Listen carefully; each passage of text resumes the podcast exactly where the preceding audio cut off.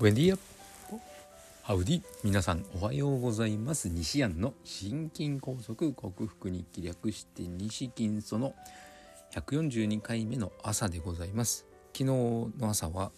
雨がしとしとザーザーかな。結構降っていた群馬県でしたけども今朝は快晴。昨日も朝9時には雨が上がりその午後は、えー、風が強かったですけどもいい天気になりました。はい、えー、新しい職場になって、まあ、会社は変わらず場所だけ変わったんですけどもシェディング被害の症状がそんなに激しくなくて楽です。が今朝方は起きたらなんかちょっとこうツーンとこう心臓を針で刺されたような変な感じがあります。でも血圧は高くなくて120代下の血圧も70代後半ですけどもで脈も70代でいい感じに下がってきていてまああの初期症状というかなり始めの頃の変な心臓に対する違和感なのかなと思っています。これがグルタチオン摂取することによりあの症状が少しずつ改善していって全くなくなればいいんでしょうけどもやっぱりあのスパイクタンパクを吸入し続ける限りはなくならないことだと思うので一番なのは完全に職場を変えること。人に接する仕事じゃなくなるようにすることなんですけどもちょっとそれが難しいんです。難しい状況今では今すぐっていうのは難しい状況です。うん。まあこの仕事好きでもあるので、えー、この前オンライン講師というのがに応募してみたんですけどちょっと試験はダメだったのでまた3ヶ月後に挑戦するんですがそういう手段もあるなと思いつつ、えー、何か方向を変えていかなければいけないなと思う今日この頃でございます。今日もよろしくお願いいたします。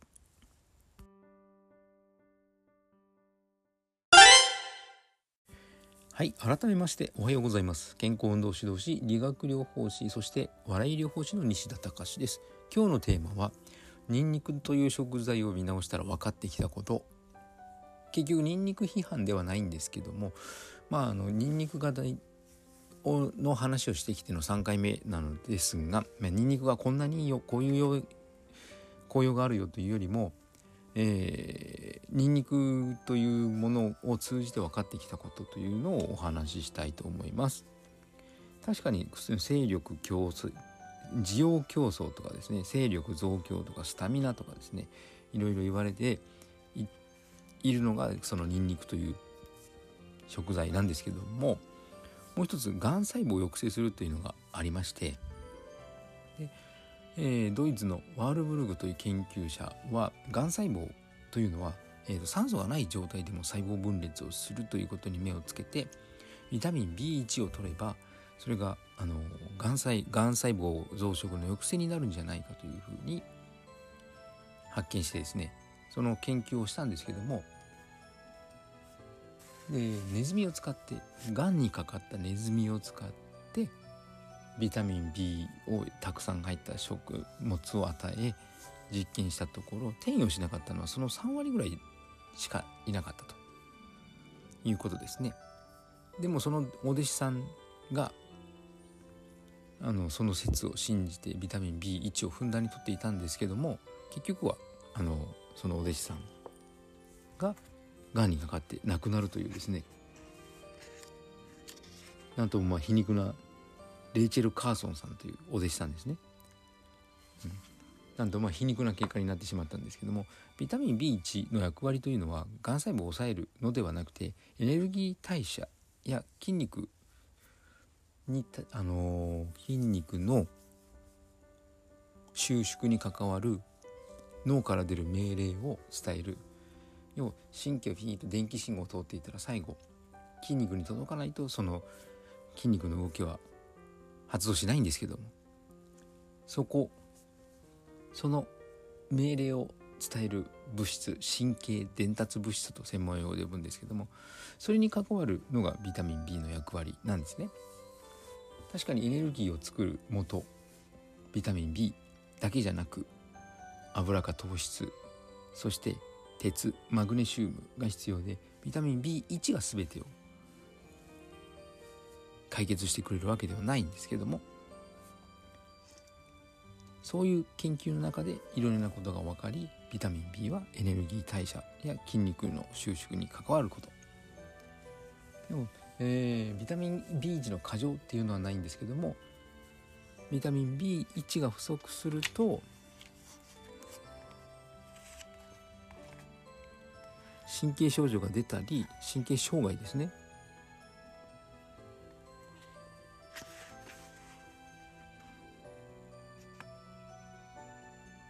神経症状が出たり筋力低下をしたり胃酸減少になったりというそういう弊害も生まれます、はい、ビタミン B といえば何に多く含まれているかというと豚肉なので、はい、牛よりも鶏よりも豚を多く食べましょうというふうに私はお勧めしていますいろんなそうですねその先人たちのいろいろな研究があって今に至っているんですけどもやはり経験だけをもとにあの結論を出したことというのはあまりこう本当にもろ手を挙げて信じられるということではない事例を今日はお伝えしました。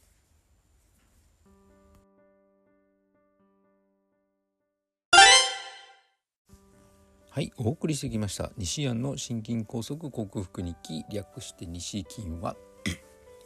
健常者や子どもたちに運動パフォーマンスの向上と健康の質を上げ健康促進を栄養指導と運動指導の両面からサポートする健康運動指導士。心身に障害を負ってしまった方々にリハビリテーションを施す理学療法士。そして癒しの環境を提供して安心安全なほっこりした笑いを引き出し平和をもたらす笑い療法士として活動する私西田隆が自ら罹患してしまったというかあのコロナワクチンを多数回接種した方々に囲まれた環境の中で働くことによりもたらされたシェディング被害ですね。その方々の呼気に含まれるスパイクタンパクを吸入吸収吸入か。してしまったことによる心狭心症のような心筋梗塞のような症状。胸周りの違和感だとか大胸筋の痛み脊柱起立筋の痛み広背筋の灼熱感のような痛み張り。そして食道というか喉の奥の方の多分食道なんですけども突っ張り感ワイヤーがピンと張ったようなそんな痛みを医学技術である薬とか手術で何とかするのではなくオーソモレキュラー分子整合栄養学と呼ばれる栄養療法にて食べ物とサプリメントで必要十二分な栄養を補給しそしてシェディング被害に有効とされるグルタチオンビタミン C を大量に摂取してホメオスターシス生体向上性生命が自分の命を自分で守ろうとする力を正常に機能させて自己免疫力自己治癒力を最大限に引き出しこの病気を克服しようと実践しているその内容をお伝えしている音声ブログでございます。興味のある方は明日も聞いてくださるととても幸せでございます。さあ仕事始まり2日目火曜日。今日は天気もいいので軽快に自転車に乗って電車通勤で参りたいと思います。皆さんも素敵な一日をお過ごしください。西田隆でした。ではまた。